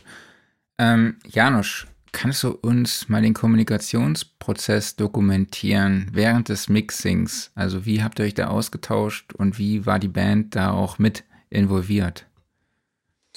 Also wichtig ist, glaube ich, erstmal natürlich, dass man versucht, als Band äh, dem Mix-Ingenieur äh, ein gesammeltes Feedback zu geben.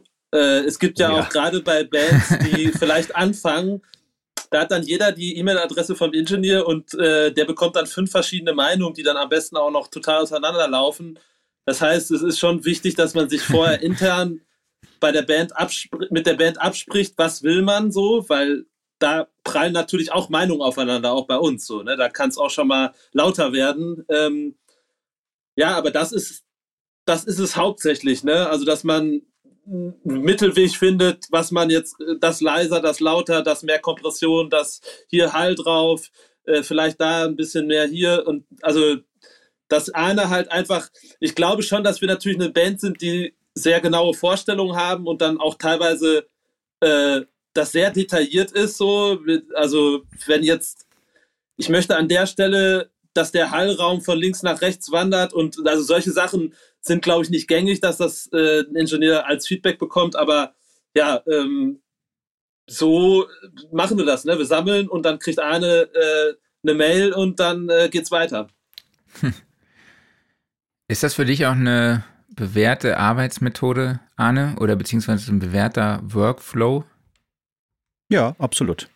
Also ich, ich stehe total darauf. Ich finde es super, wenn halt irgendwann mal gerade so die erst, das erste Feedback kommt von der Band. So, das hilft mir immer total weiter, weil das mein Gehirn quasi irgendwie resettet und mich selber wieder objektiver das hören lässt, was ich da zusammengebastelt habe.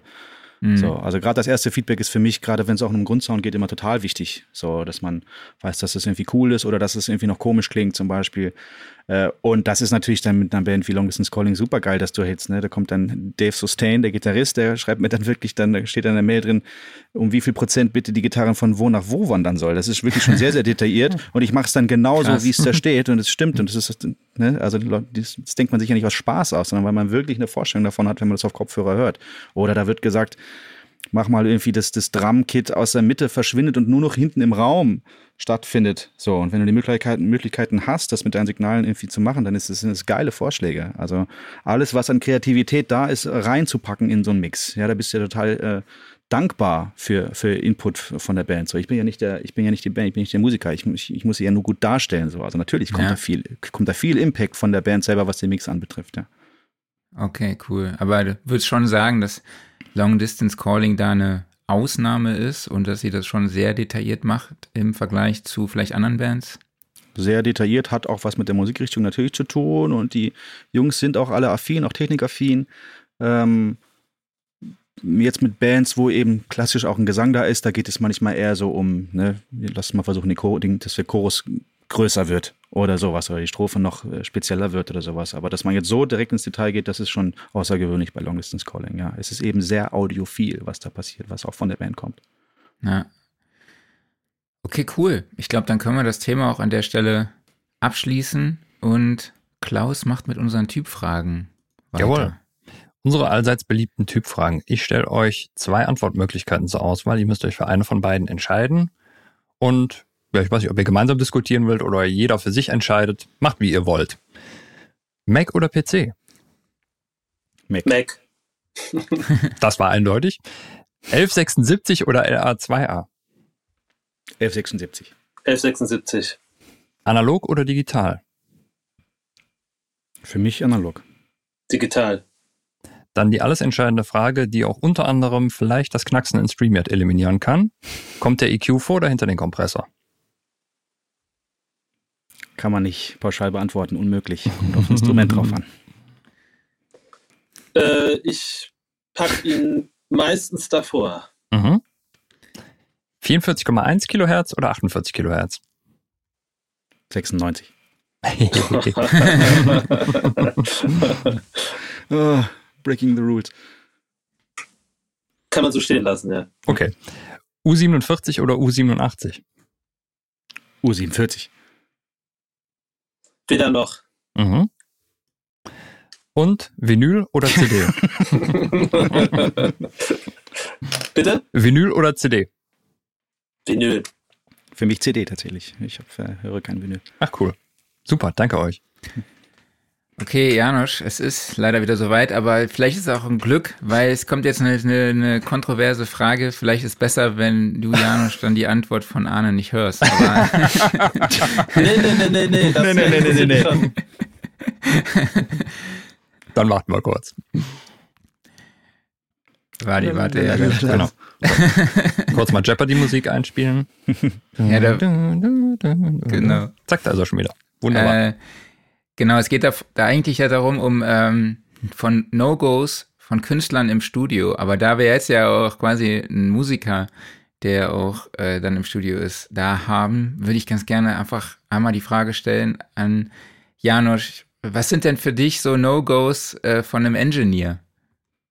Im Studio, beim Studioaufenthalt. Also es muss ja auch gar nicht was sein, was mit dir mit Arne passiert ist oder so. Ne? Also oft ist es dann halt so, bei wenn Vocal Recordings ist, dass der Engineer dann sagt oder der Produzent so, ja, äh, der war scheiße, der Take, wir machen jetzt noch einen. Gibt es, gibt es sowas bei dir, was du vielleicht beim Recording, im Recording-Prozess nicht hören willst oder genau, was sich dann vielleicht auch rausbringt?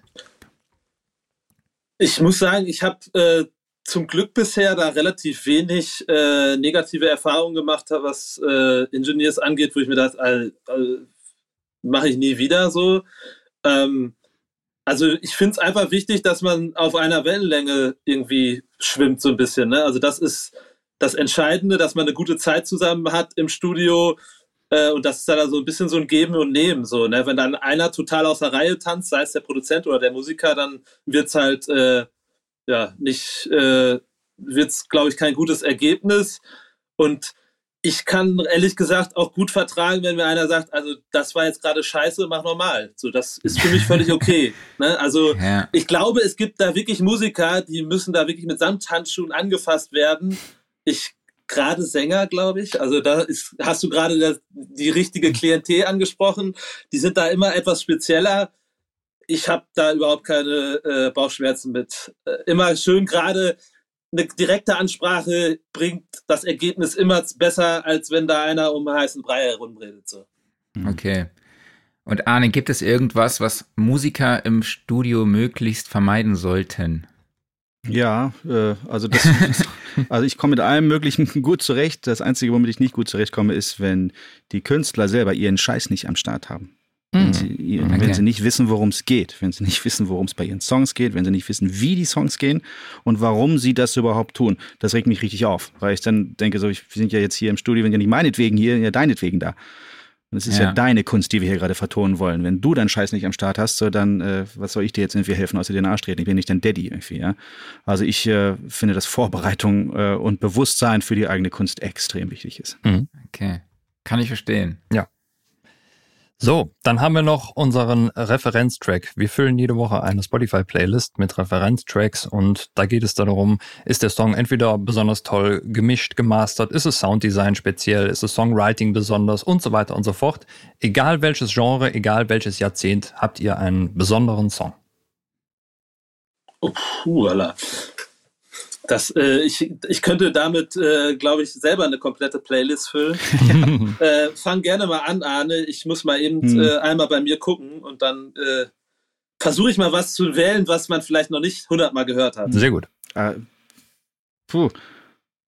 Ich habe auch relativ viele Referenztracks, die ich super gerne mag. Ich, äh, also einen höre ich seit ein paar Jahren relativ viel, einfach weil er weil er irgendwie ein sehr ausgewogenes Frequenzbild hat. Was ich mag, das ist der Song Drones von Muse tatsächlich, obwohl mhm. ich jetzt nicht der größte Muse-Fan der Welt bin. Äh, von Matt Lang produziert. Äh, ich kann mir auch die ganze Platte nicht anhören, aber den Song mag ich und den lege ich manchmal auf, wenn ich irgendwie mal neue Ohren brauche oder so. Äh, es ist etwas, also quasi ein modernerer Referenzcheck. Also mhm. wenn man jetzt nicht immer, nicht immer Back in Black hören möchte. Ja, sehr cool. Äh, bei mir kommt das ehrlich gesagt auch sehr aufs ähm, aufs Genre an, weil ich von irgendwelchen infernalischen äh, Black Metal Krach bis zu äh, sehr audiophilen Jazz Sachen eigentlich ziemlich viel äh, höre. Äh, ich würde mal den Song Kites von Submotion Orchestra wählen. Mhm. Ist eine Mischung so ein bisschen aus Jazz und Elektronika. Äh, wenn ich allerdings wissen will, ob äh, irgendwelche Boxen, irgendwelche Kopfhörer ein gutes Low-End haben, dann höre ich mir gerne diesen Song an. Sehr cool. Wunderbar. Marc, was hast du dabei? Ja, ich habe einen Song dabei, der mich tatsächlich so in die Richtung Punkrock, würde ich es jetzt mal beschreiben, äh, geschubst hat mit neun Jahren. Ähm, das war der Song von den Ärzten, Schrei nach Liebe. Die mhm. Bestien Menschengestalt war tatsächlich meine allererste Platte. Ich weiß nicht, ob ich die Anekdote schon mal erzählt habe. Ich nee. habe die zur Kommunion gekriegt, habe dann auch noch eine kleine Stereoanlage gekriegt und bei uns Ähm, hinterm Haus war ein Zuweg zu einer Burg. Und diese Burg war leider immer so einmal im Jahr Treffpunkt einer gewissen Szene, äh, gegen die sich die Ärzte auch gerichtet haben. Und dann habe ich auch einmal da die Mucke im Garten echt laut gemacht. Und am nächsten Tag hatte ich dann so ein gewisses Zeichen an der Garage.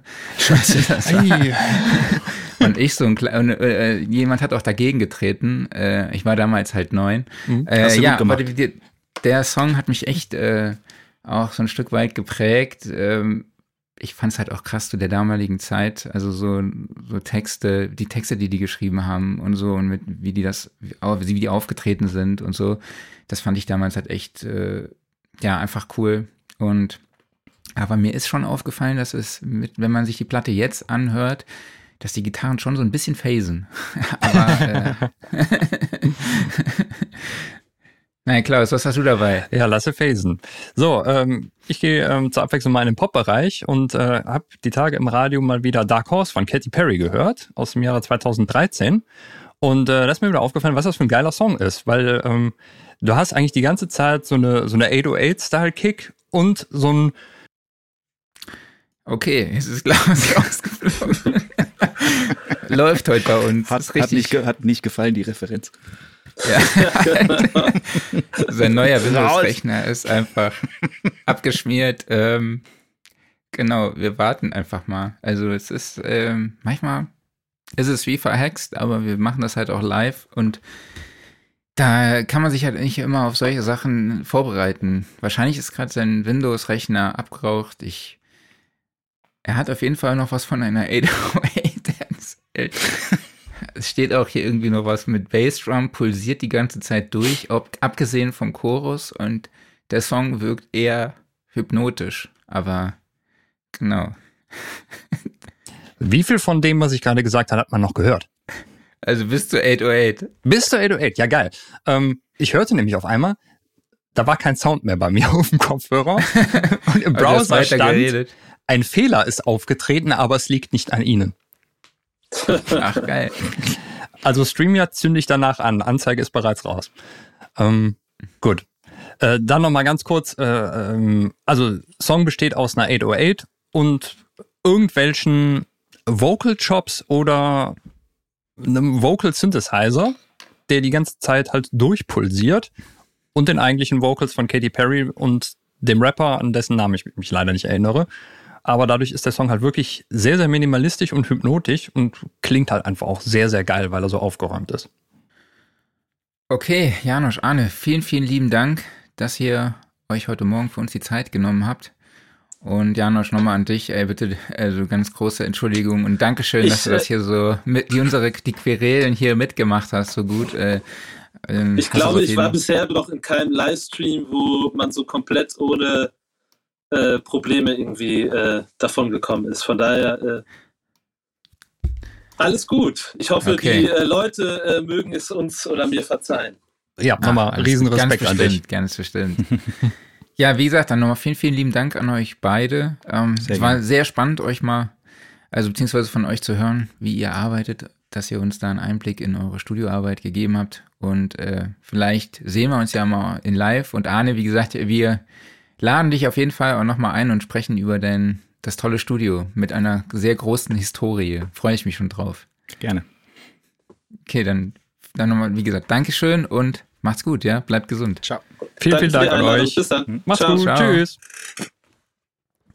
Ja, super Typen, ne? Aber wir müssen echt Absolut. da mal ran, ey, an StreamYard. Ja, wir, ja müssen ein bisschen. Feuer unterm Arsch machen, weil keine Ahnung, was das Problem eigentlich ist. Äh, abgesehen, dass man das Einzige, worauf wir es eingrenzen können, ist, dass es nur auf Macs passiert, aber halt nicht auf allen. Aber das haben wir ja schon öfters erzählt. Also Ja, bei mir p- passiert's ja nicht. eben, also, genau, richtig. Ne? Und man kann es ja auch nicht an irgendeiner bestimmten Sache festmachen, weil technisch ist das immer alles super aufgebaut. Ne? Es ist, werden die richtigen Setups benutzt. Es wird halt auch professionelle Audio-Hardware dafür benutzt. Und nach irgendeinem Zeitraum X fängt er dann zu knacksen. Ne? Und ja, Ja. Ja, gleich geht mal eine Mail raus und dann mal gucken, was da so passiert. Aber du hast echt einen geilen Spruch eben gesagt, so. Lasse Phasen. La lasse Phasen? Lass sie Phasen, wolltest du, hast du gesagt so? Wegen der, äh, Phasen, meine ich. Ah, Lasse Phasen. Äh, ja, alles Wäre klar. so ein geiler Name, so, weißt du, so Lasse Phasen. La la- lasse Phasen, geil. So ein geiler Künstlername, ne? Ja, Lasse Facen. Das ist ein bisschen wie Volker Rache oder Anitheke, ne? Ja, es gibt da immer so geile T-Shirts bei EMP. Mhm. So. Aber darauf wollen wir jetzt nicht ganz eingehen. Ja, aber ja, long story short, äh, StreamYard spackt heute rum und macht dann tatsächlich auch anscheinend vor mir gerade nicht halt. Ja. Ich möchte euch nochmal auf unseren Tonstudio-Guide hinweisen. Also wir bauen oder wir haben ja Deutschlands größtes Tonstudio-Verzeichnis bei uns auf der Website unter soundandrecording.de slash tonstudio-guide. Äh, dort könnt ihr euch eintragen, auch wenn ihr nur Mixing Engineer seid oder Producer. Also es, es handelt sich nicht nur um Tonstudios, sondern alle Musik- und Tonschaffenden, nenne ich es jetzt einfach mal. Man kann dort sich vorstellen, seine Dienstleistungen präsentieren und einfach sich da auch ein Profil äh, anlegen mit Bildern, Videos, einer kleinen Bio. Und das Ganze wird aber nicht nur bei uns auf der Website gehostet, sondern auch bei unseren Schwestermagazinen, die sich nämlich auch dann mit dem Thema äh, Musiker beschäftigen. Also dort, wo die Musiker sich auch rumtreiben, die nach einem Tonstudio suchen. Ähm, wie beispielsweise Gitarre Bastics oder Keyboards oder Production Partner. Und die Sachen werden aber auch verlinkt auf unseren Portalen Film, TV und Kamera oder W&V. Also wenn ihr beispielsweise Filmmusik macht oder Werbemusik. Dort treiben sich nämlich die Leute rum, die euch suchen. Wie gesagt, alle Infos findet ihr unter soundandrecording.de slash tonstudio minus guide. So, Aufreger der Woche. Was außer StreamYard? Nee, also bei mir ist es StreamYard. Alles klar. Bei dir? Ähm, jetzt auch, aber äh, ich habe mir aufgeschrieben hier keine Updates zum aktuellen Status von Aufgaben. So, was meine ich damit? Und zwar, wenn du, ähm, du schreibst jemanden an und sagst so, hey, das und das Problem, können wir uns mal irgendwie drum kümmern. Und dann kommt so als Antwort zurück, jojo, alles klar, kümmern wir uns drum. Und dann ist Stille. Und dann fragst du so nach ein paar Tagen mal nach, so, hey, wie ist es denn da so? So, ja, das und das ist gewesen und wir haben uns noch nicht gemeldet, weil so und so. Ähm, dann schreib das doch kurz. Also sag doch einfach, hey, sorry, wir können es noch nicht machen, weil gerade ist uns das und das dazwischen gekommen, aber wir sind am Ball. Dann bin ich informiert. Aber dass du den Leuten immer ewig hinterherlaufen musst und immer mal wieder nachfragen musst, so, hey, wie ist es denn? Ne? Ist ja nicht schlimm, wenn mal gerade irgendwas nicht geht oder sowas, aber sag doch kurz Bescheid. Ne? Mhm. Das kennst du wahrscheinlich auch das Problem, oder? Ja, klar, auf jeden Fall. Das kenne ich aber nicht nur. Ähm ja, das kenne ich aus mehreren Richtungen. Ja, ja, also. Also vor allem Dingen halt gerade, ähm, wir sind jetzt gerade mitten in der heißen Phase der Studioszeneplanung. Und dann äh, geht's durch solche Sachen, also gehen durch solche Sachen auch viele Dinge unter. Also ne, dadurch, dass sich, ja, wie, ist das eigentlich schon erledigt oder man muss mhm. immer 10.000 Mal nachfragen, wie ist denn da der Stand und so. Das ist auf jeden Fall nervig, absolut. Ja, ist ja auch Kann aber halt auch mal passieren, ja. deswegen haben ja alle viel um die Ohren so. Ja, sicher. Ich weiß, was du meinst. Richtig. Ähm, ich ich, ich vergesse ja auch mal Sachen. Wo du, aber dann würde ich ja, sagen. Deshalb bin ich, genau, deshalb bin ich auch nicht so ein Freund von diesen Aufgabentools. Also ich habe das mal versucht und so. Mhm. Aber es ist auch so viel Bürokratie dahinter. Also man, das ist irgendwie lieber mal kurz geschrieben, eine Mail, ey, ist erledigt, so finde ich. Besser als mhm. wenn dann da tausend Aufgaben in dem Tool liegen, die ja noch gar nicht angepackt wurden, die dann auch so mehr oder weniger da als Leichen drin liegen, weil sie irgendwie auch schon hinfällig sind mhm. dann das Ganze irgendwie strukturiert zu gestalten, ist für unser Team, was relativ klein ist, eigentlich zu viel Handling-Zeit, die da verloren geht. Mhm, verstehe. Dann mag ich lieber einen Anruf oder eine E-Mail oder eine Mitteilung bei Teams oder eine WhatsApp oder eine SMS oder mhm. so, ist mir egal wie. Hauptsache einfach eine kurze Rückmeldung, ey, ist erledigt, aber ich bin auch so, dadurch, dass ich ja auch eine gewisse Führungspersönlichkeit oder beziehungsweise Führungs, wie sagt man? Du bist auch eine gewisse Führungspersönlichkeit, das kannst du schon so sagen. Ja, also ich habe äh, eine leitende Rolle, sage ich hm. jetzt mal so. Ich, schaue, ich schaue schon auf zu dir, mein Meister. Ja, ja. Das äh, habe ich dann tatsächlich auch viele Sachen bei mir hm. immer noch notiert. So, welche Aufgaben ich wohin delegiert habe und hake dann auch mal hm? öfter nach. So, gehe den Leuten halt richtig auf den Keks. Aber ich bin dann auch auf der ich bin halt derjenige, der so ein bisschen dann auch seinen Kopf dafür hinhält und deshalb muss ich den Leuten auch dann auf den Keks gehen und es ist mir auch wichtig, dass alles cool läuft. Ja, das machst du auch sehr gut, finde ich. Danke, danke. Ich gehe dir ja auch auf den Keks. Wobei ich bei dir manchmal eher Dirk vorschicke. der fragt, wo bleibt denn das Video, wo bleibt denn der Artikel? Der Arme. Auf jeden Fall, danke Dirk dafür. so, ähm, Workflow der Woche haben wir als nächstes hier stehen. Und da habe ich mal, ich habe mal ein Plugin mitgebracht. Wahnsinn. Normalerweise bist du mal derjenige. Wow, du hast was dabei. Ja, ja. Was soll das heißen? Höre ich da irgendwie Häme raus? die letzten. Wie gesagt, ich habe ja gewisse Führungs eine Führungsrolle und ich muss ja gucken, dass der Laden läuft. Ja, da muss ich auch klar. zeitweise mal darauf hinweisen, dass wenn da was mal nicht so läuft, wie ich mir das vorstelle. Ja, äh, das ist auch, da, da habe ich mir jetzt auch schon den nächsten Workflow der Woche überlegt. Wenn ich mal keinen Workflow der Woche habe, nehme ich einfach irgendein Plugin. Sind ja genug genau. da. Ne? Also eben. So. Ja, äh, womit ich nicht andeuten will, dass andere Leute nur Plugins verwenden hier. Waves äh, Age Reverb würde ich gerade einfach mal kurz in den Ring schmeißen. Und zwar, weil das ist jetzt einfach noch nicht mal so das allergeilste Reverb-Plugin der Welt. Aber das hat so ein paar nette Tools einfach mit drin. Nämlich unter anderem zum Beispiel eine Pre-Delay-Zeit, die sich zum Songtempo synchronisieren lässt. Was einfach ganz, ganz vielen Reverbs fehlt. Und einfach, wenn du so beispielsweise den Reverb rhythmisch zum Song so nach einer Sechzehntel oder nach einer 32. so schön reinfaden lässt. Kann man natürlich auch alles manuell einstellen, klar, aber da muss man halt rechnen, das ist lästig. Das ist eigentlich schon sehr, sehr cool. Oder halt ein, ein automatisches Ducking, das äh, halt, wenn neuer Input reinkommt, dass der halt sich automatisch selbst wegduckt. Total cool. Haben auch relativ wenige Reverbs mit eingebaut. Und deshalb, das ist ein, ein Hall, das ist ein Tool eher. Der klingt gut, aber jetzt nicht super außergewöhnlich, aber er hat ein paar nützliche Werkzeuge drin. Und deshalb, weil der irgendwie nie so richtig aufploppt, einfach mal Waves Edge Reverb. Ich habe auf dem Zettel das Logic Pedalboard. Also in Logic ist ja ein Pedalboard integriert, mhm. in dem man sich mehrere ja, Bodentreter zusammenschalten kann. Also ist natürlich im Original für Gitarren gedacht. Gibt es Verzerrer, Delay, alles mögliche. Chorus, mhm. Phaser. Ist so ziemlich alles an Effektgeräten am Start, was man so kennt und braucht. Und ich habe das dann neulich mal, beziehungsweise anders angefangen. Ich fand es immer sehr umständlich, mich da durch die Plugins zu klicken, durch die einzelnen Pedalboards, so, ja, und noch die einzustellen und so. Da habe ich einfach mal jetzt angefangen, durch die Presets zu steppen und äh, auch das als Sounddesign-Tool einfach zu verwenden. Das fand ich schon echt, echt ganz geil und eine ganz gute Alternative hier zu meinem RC20, also diesem Retro Color von, wem ist das nochmal? Die auch Addictive Drums äh, XLN Audio. XLN Audio, genau. Das ist ja so mein Go-To-Plugin, aber mhm. ähm, Logic Pedalboard fand ich echt cool muss man mal auch noch mal ein bisschen mehr mit den Stock-Tools rumspielen, mhm. die es da so gibt beim Sounddesign. Sehr cool.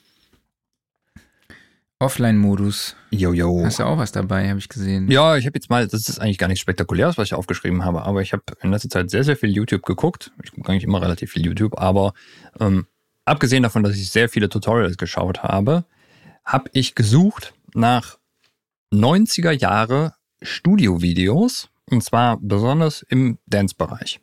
Da gibt's nichts, mhm. habe ich festgestellt. Das ist eine Katastrophe. Also haben die Leute damals nicht mal irgendwie ein, so einen Camcorder mit ins Studio genommen oder sowas, weil das ist eine unheimlich interessante Zeit, finde ich. Also gerade so 90er Jahre Entstehung und Hochphase des Techno oder irgendwie sowas, ne? Da gibt's ja überhaupt keine Videos von mal aus den Studios raus, dass du siehst, wie da was produziert wurde, wie die Leute da an ihrem Gear geschraubt haben. Wenn's da was gibt, Leute, wenn ihr da irgendwelche Privataufnahmen habt oder sowas und die sind jetzt halbwegs zeigbar, schmeißt die auf YouTube hoch, weil das super spannend wäre. Aber da gibt's leider nichts. Das ist irgendwie wie so eine Lehre. Muss ich mich mal mit beschäftigen. Ähm, ich hatte neulich irgendwie was richtig Cooles gesehen. Ach ja, das war ein Podcast von Pro Audio Expert. Mhm. Die haben sich so ein bisschen mit der Aufnahmetechnik in den 80ern beschäftigt. Das ist aber eigentlich gar nicht mein Offline-Modus, sondern mein Offline-Modus ist erneut der Podcast Weltwach. Mhm. Ähm, geht da um Abenteurer, Reisende und sie selber bezeichnen, sagen auch Grenzgänger, was ich ganz witzig finde. Mhm. Und da fand ich besonders beeindruckend die Folge mit der Lotta Lubkoll, die mit einem Esel zu Fuß ans Mittelmeer gegangen ist. Ach geil. Ja. Und unterwegs irgendwo gepennt hat, wo sie gerade was hatte. Sie hatten, glaube ich, ein Zelt dabei, sie hatte so einen Zaun dabei mit ähm, für den Esel. Sie wollte den auch gar nicht anbinden, Mhm. weil sie, weil er sowieso den ganzen Tag am Fühlstrick ging. Mhm. Und er erzählt ihr echt ziemlich viele witzige Anekdoten und äh, manchmal bin ich dann auch so ein bi- bisschen neidisch irgendwie, so, dass Verstehe, Leute sowas machen. Mhm. Finde ich Ja. irgendwie sowas mega Verrücktes auch einfach mal raus Ja. aus dieser ganzen Mediensucht Mhm. und so und einfach mal nochmal durch, einfach nur durch die Natur und das mit einem Tier zusammen zu erleben, auch da so eine Beziehung aufzubauen, fand ich echt sehr, sehr cool. Finde ich sehr inspirierend auf jeden Fall. Absolut, ja. Nee, nee, sehr, sehr cool. Muss ich mal reinhören. Äh, Valomat schreibt uns gerade, ich soll mal bei Kate Tressett nachfragen wegen äh, 90er-Jahre-Videos. Gerne. Super Idee, werde ich auf der Studioszene tun. Studioszene, ne? Ja. Das ist ja nochmal, nochmal ganz kurz. Nochmal kurz Ich reingedroppt. gestern- Ich, mir, Hm? ich war gestern auch nochmal im Lager und habe mir noch ein paar T-Shirts mitgenommen Mhm. und hier nochmal eine neue Tasse. Meine ist mir hingefallen. Ähm, es gibt auf jeden Fall T-Shirts, die Klaus verkaufen wird. Tassen, die Klaus verkaufen wird, an unserem Studiosofa-Stand. Ich werde sie euch aufschwatzen. Es gibt auch Sound Recording T-Shirts, die verschenkt werden, weil die sind irgendwie von vor 20 Jahren, die haben wir noch übrig. Wir wollen dafür keine Lagerkosten mehr zahlen, deshalb verschenken wir sie. Mhm. Vielleicht müssen die auch verdient werden durch Mario Kart Turniere. Wir müssen mal gucken. Mhm. Mal gucken. Ja, ähm. äh, ja, wir haben ja schon ein paar Ideen, Ja. da, wie wir da so, was wir da so treiben an unserem Ja. Stand. Wird auf jeden Fall spaßig. Definitiv. Ja, aber wir haben nichts zu erzählen zum Thema Gear Corner. Nee. Gab irgendwie Gibt nichts. keine News. Komischerweise. Und deshalb war das heute mal ein Sprint, ne? Ja, ist vielleicht auch ganz gut, weil ich sehe hier StreamYard fängt schon wieder an zu qualmen. Also ich glaube, das machen wir mal schnell zu. Und Genau. äh, ja, dann bleibt eigentlich nur noch zu sagen, vielen Dank, dass ihr alle dabei wart. Vielen Dank an dich, Marc. Vielen Dank natürlich an Janosch und Arne. Und nochmal riesen Respekt. Einfach dafür, wie gut sie das gehandelt haben, trotz technischer Probleme. Und damit erheben wir uns von unserem schönen Studiosofa, denn es wird präsentiert vom Music Store in Köln, dem Paradies für Musiker. Und wir sehen uns nächste Woche in alter Frische wieder. Bis dahin, tschüss. Ja, und danke an alle. Macht's gut. Bis nächste Woche. Ciao.